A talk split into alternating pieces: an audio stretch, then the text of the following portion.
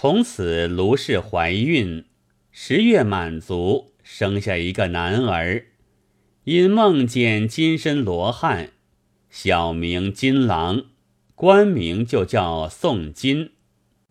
夫妻欢喜，自不必说。此时刘有才也生一女，小名宜春，个个长成，有人撺掇两家对亲。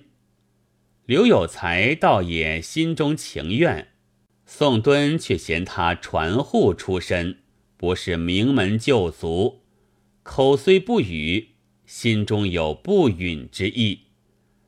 那宋金年方六岁，宋敦一病不起，呜呼哀哉了。自古道家中百事兴，全靠主命人。十个妇人敌不得一个男子。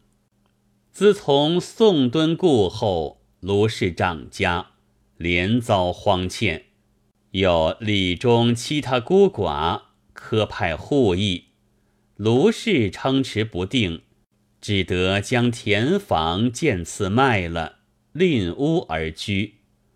初时还是乍穷，以后坐吃山崩，不上十年。弄作真穷了，卢氏亦得病而亡。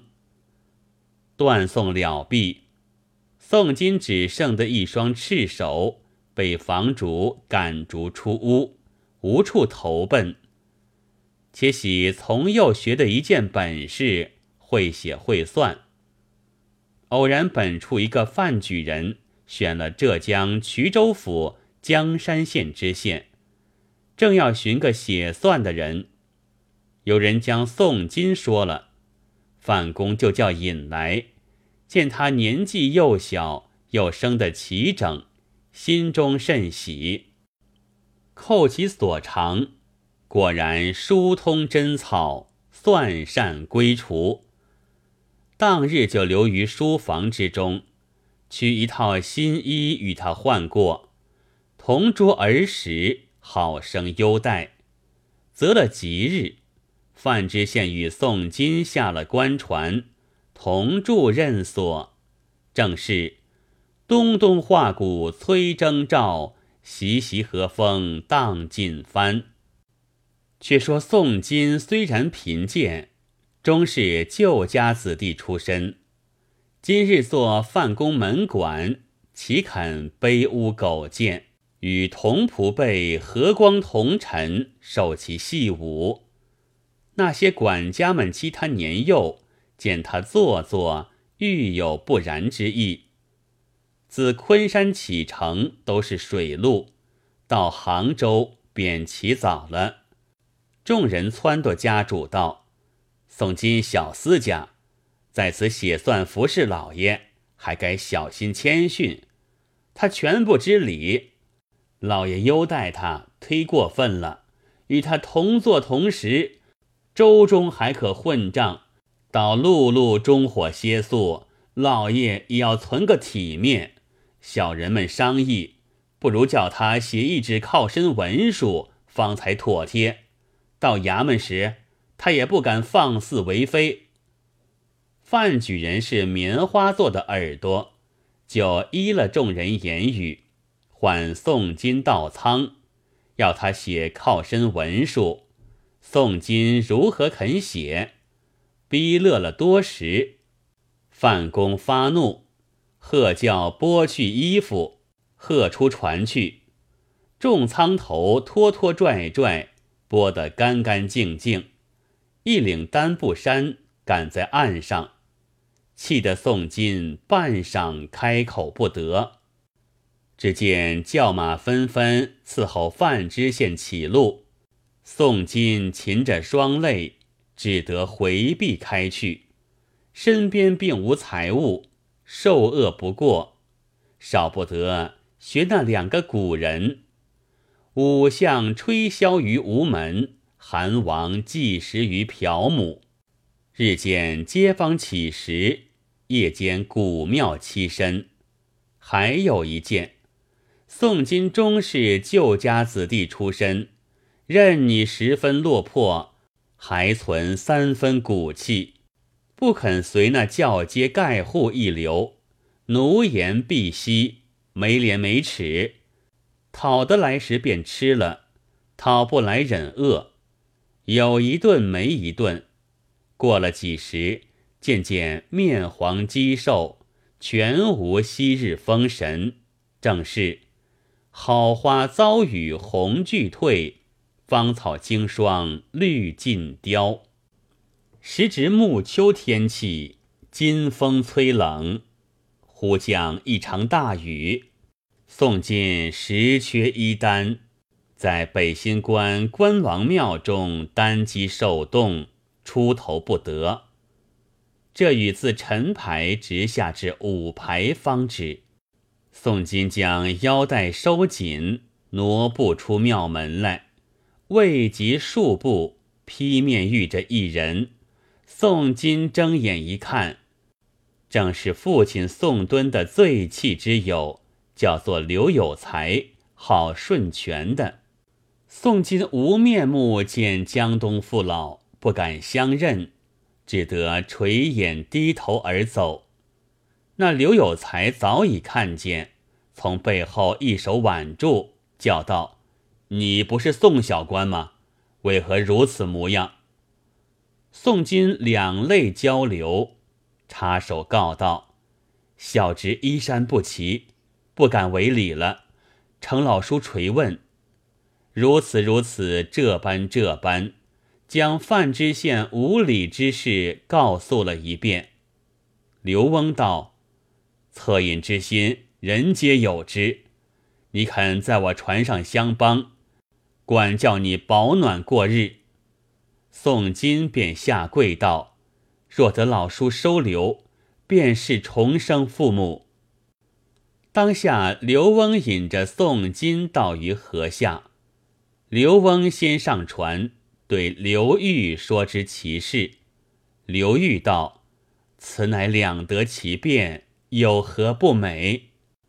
刘翁就在船头上找宋小官上船，于自身上脱下旧布道袍，叫他穿了，引他到后梢，见了妈妈徐氏。女儿宜春在旁也相见了。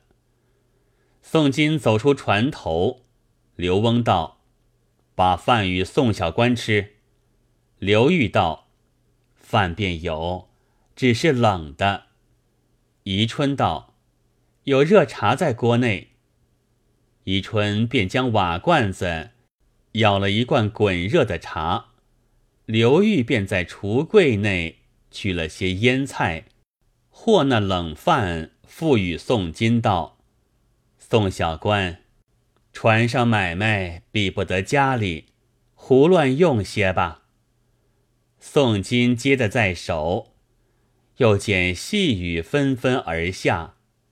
刘翁叫女儿后梢有旧毡笠，取下来与宋小官带。宜春取旧毡笠看时。一边椅子站开，宜春手快，就盘髻上拔下针线，将站处缝了，丢在船棚之上，叫道：“拿毡笠去戴。”宋金带了破毡笠，吃了茶桃冷饭。刘翁叫他收拾船上家伙，扫抹船只，自往岸上接客。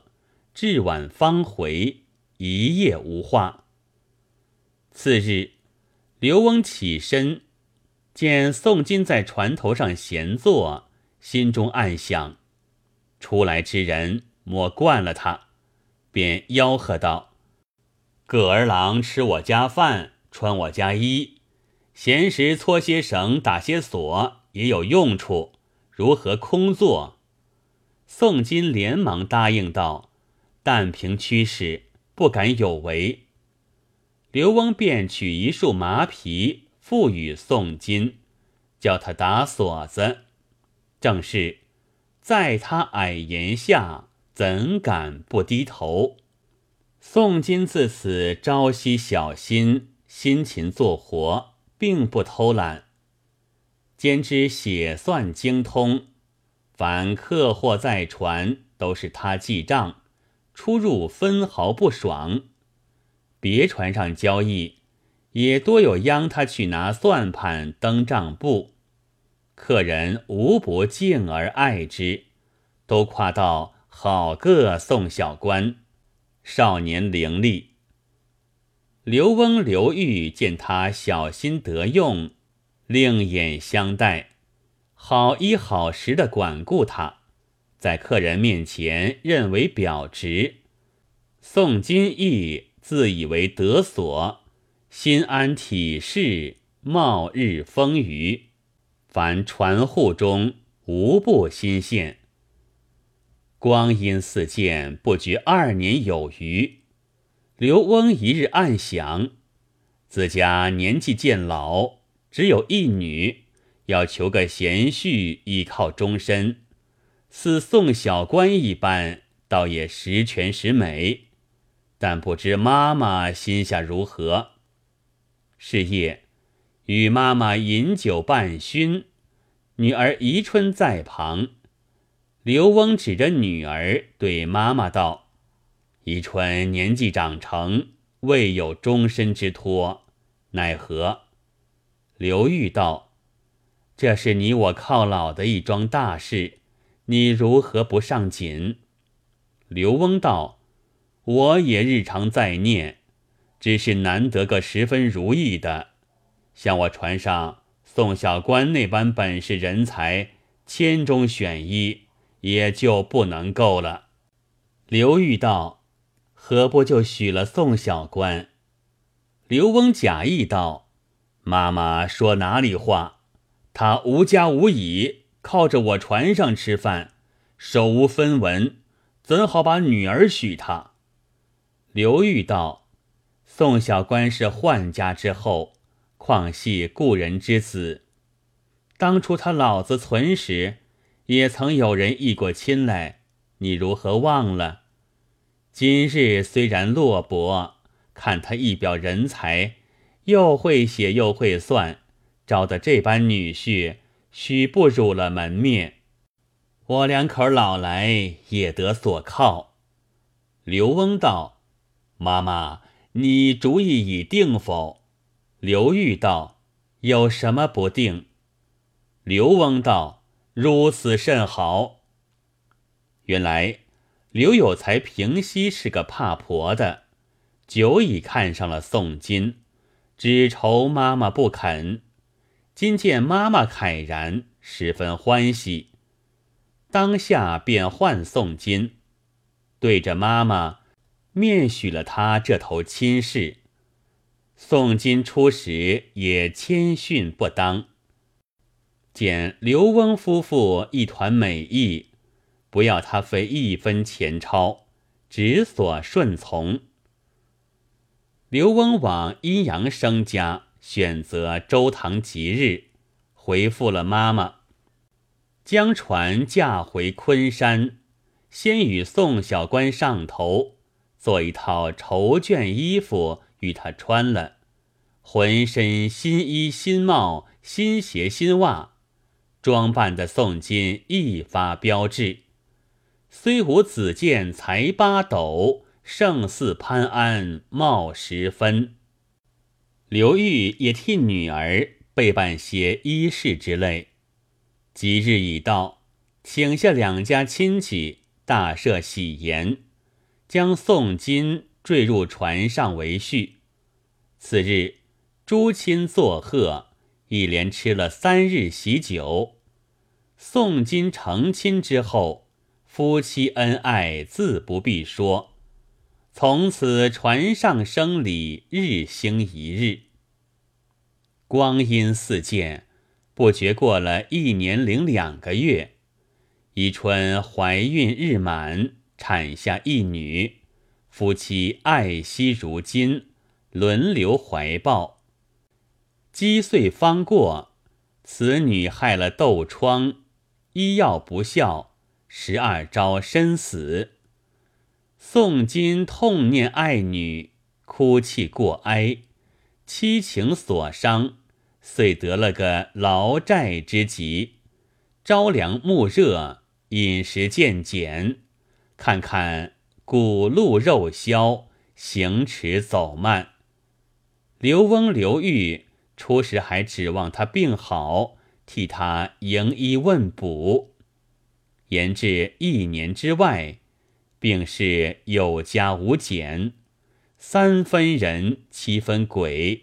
写也写不动，算也算不动，倒做了眼中之钉，巴不得他死了干净，却又不死。两个老人家懊悔不迭，互相抱怨起来。当初只指望半子靠老，如今看这货色不死不活，分明一条烂死蛇缠在身上，摆脱不下。把个花枝般女儿误了终身，怎生是了？为今之计，如何生个计较，送开了那冤家，等女儿另招个家婿，方才称心。两口商量了多时，定下个计策，连女儿都瞒过了，只说有客货在于江北，移船往在。行至池州五溪地方，到一个荒僻的所在，但见孤山寂寂，远水滔滔，野岸荒崖，绝无人迹。是日小小逆风，刘公故意把舵使歪，船便向沙岸上搁住，却叫宋金下水推船。宋金。手持脚慢，刘公就骂道：“痨病鬼，没力气使船时，岸上野柴也砍些来烧烧，省得钱买。”宋金自觉惶愧，取了凿刀，挣扎到岸上砍柴去了。刘公乘其未回，把舵用力撑动，拨转船头。挂起满风帆，顺流而下。不愁骨肉遭颠沛，且喜冤家离眼睛。